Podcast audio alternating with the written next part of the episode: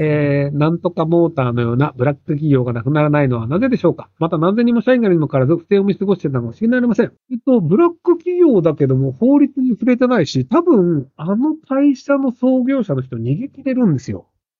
まあ、結局、その上場企業でもないので、今まで儲かってたものを損害賠償で支払えという判決をどこかからもらうというのも多分ないので、多分立ち逃げなんですよね。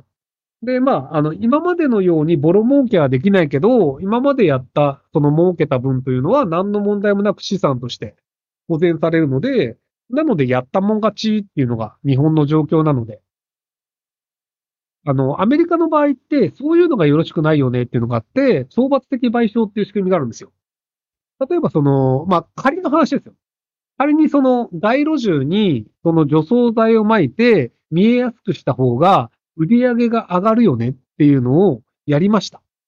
で、除草剤が撒くのは良くないよね。なので、じゃあその街路樹を、まあその損壊したというので、損壊賠償いくらっていうと、多分数十万円なんですよ。で、じゃあ数十万円払って終わりなんで、それだったら除草剤撒いた方が得だよねっていうことになっちゃうんですよね。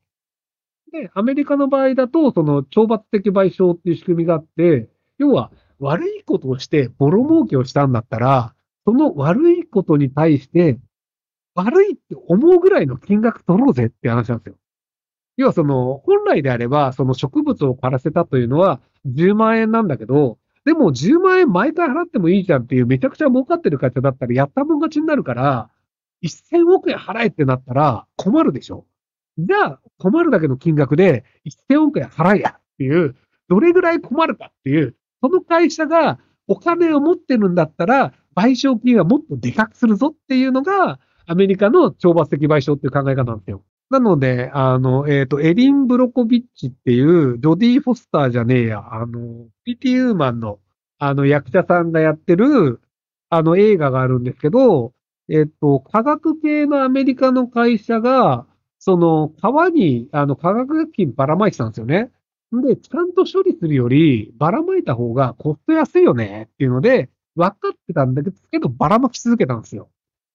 で、エリン・ブロコビッチさんが訴えて、で、もう対処しないんだったら、お前らの会社の全世界の売り上げの1週間分かなんかを払えっていうので、結果としてあれ、70億円だっけ ?100 億円だっけ？なんかそれぐらいの額取ったんですよね。ジュリア・ルバーツで。はい。っていうので、割とあの、すげえ額の金を取るっていうのがあって、その結果、やっぱりそういう悪いことするの良くないよねっていうので、その、あの、割とアメリカの会社っていうのはきちんと対応するっていうのをやるようになったっていうのがあるんですよね。なので、あの、よくあの、バカ話で、あの、コーヒーが熱いというので、訴えて、で、あれも確か数億円かな？もらったんですよね、マクドナルドから。要は、マクドナルドをコーヒーが熱いっていうので訴えて、数億円取ったやつがいるっていうので、割とその日本、あの、アメリカの訴訟社会が良くないよねという例として出されるんですけど、僕その例は間違ってると思っていて、あの、マクドナルドは通常よりもコーヒーの温度を高くしていたんですよ。で、その結果、火傷をする人というのがいて、で、後遺症になる人もいますっていうのの報告書も上がっていたんです。でも、温度を高くし続けた方が、売り上げが上がるよねというのがあって、高い温度が良くないという報告書があるにもかかわらず無視をしていたんですよ。結果として、火傷した人が出てきたので、全世界の売り上げの1日分を払えっていう判決が受けて、結果として、マクドナルドはコーヒーの温度を下げたんですよ。90度かな。っていうのもあって、あれはその、コーヒーが熱いから訴えたっていうアメリカの訴訟社会良くないよねっていうふうに取られてるんですけど、僕はその、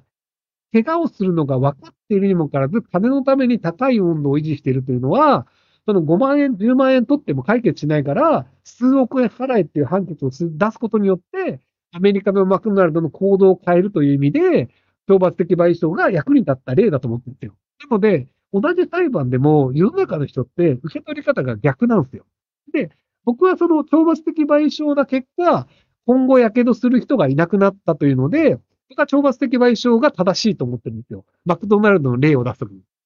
でも割と日本の人って、その、懲罰的賠償でなんかコーヒー熱いぐらいで数億円って良くないよねっていう風な懲罰的賠償システムが良くない例として、マクドナルドの件を出すんですよ。だからなんか、同じその件を扱うにしても、その物事の捉え方っていうのが全然違うっていう話なので、不思議だよねっていうね。え地方で出張フォトグラファーをしています。え家族、家族撮影や子供の撮影が中心です。地元での認知度を上げるためにはどんな方法に効果があると思いますか？ある程度の固定客いるのですが、新規の集客方法に悩んでいます。ご意見いただけますと幸いです。えっと、あの、まあ、誰でもできるような写真を撮っちゃってるので、多分そんなにアイスティーさんに頼まなくていいよねっていう話になっちゃってると思うので、ので、あの、コスプレ用の衣装を準備しますとか、なんか、あの、普通だったら予約できなそうな、すげえ、あの、由緒正しい建物でも撮れるようなコネがありますよだったり、他の写真家と違う部分っていうのをちゃんとわかるような形のホームページとか作ればいいんじゃないかなと思います。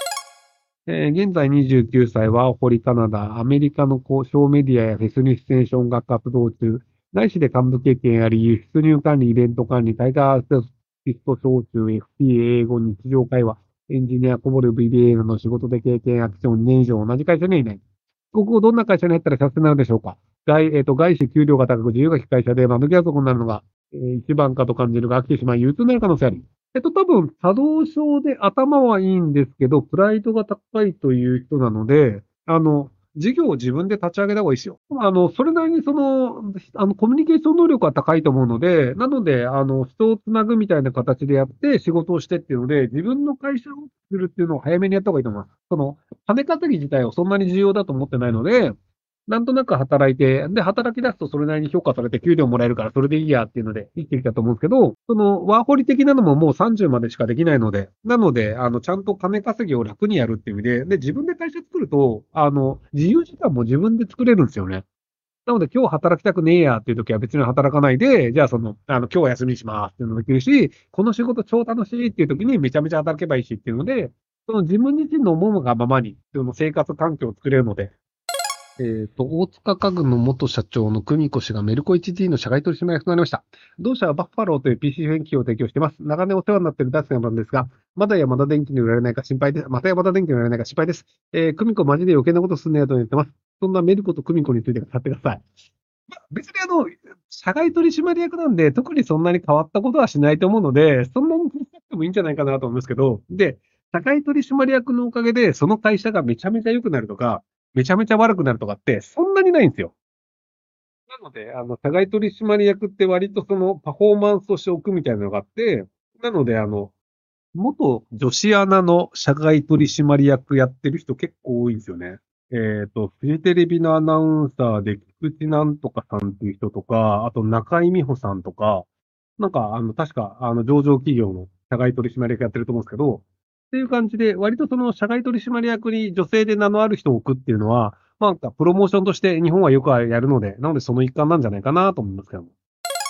えっ、と、メッセージ書き忘れたので、サイスパチャです。日本では10日後に税理士試験が行われますが、10日間で初見の税法科目を合格しようとした場合、ひろゆきさんならどんな勉強方法を取りますか？えっ、と、あの、暗記物でいけるのであれば、3日間で何とかできる科目を増やします。あの、結局、その、あの、3日間で覚えられる、要は、あの、記憶って、あの、物を覚えれば覚えるほど、時間が経つとだんだん忘れるんですけど、で、あの、ちゃんと物事を覚えるのであれば、まあ、1ヶ月とかかけてちゃんと覚えた方がいいんですけど、逆に、この範囲内を、ぎっつり覚えたら、まあ、100点中60点取れば良いっていうのであれば、3日以内に覚えるっていう手もあるんですよね。いや、その3日間であれば、そんなにその、あの、なんか、エビングハウスの忘却曲線みたいなのがあるんですけど、いや、そんなにあの、忘れないんですよ。3日以内であれば。なので、その3日間だけひたすら覚えるのが必要なやつをやって、で、ギリギリの点数を取るっていうところで、その科目を抑えるっていうので、確か税理士試験って、なんか5科目とかあって、で、1回受かると次の年にはその科目やらなくてもいいとか、確かそんな感じですよね。なので、そんな感じで記憶科目を先に1箇所でも取るといいんじゃないかなと思いました。はい。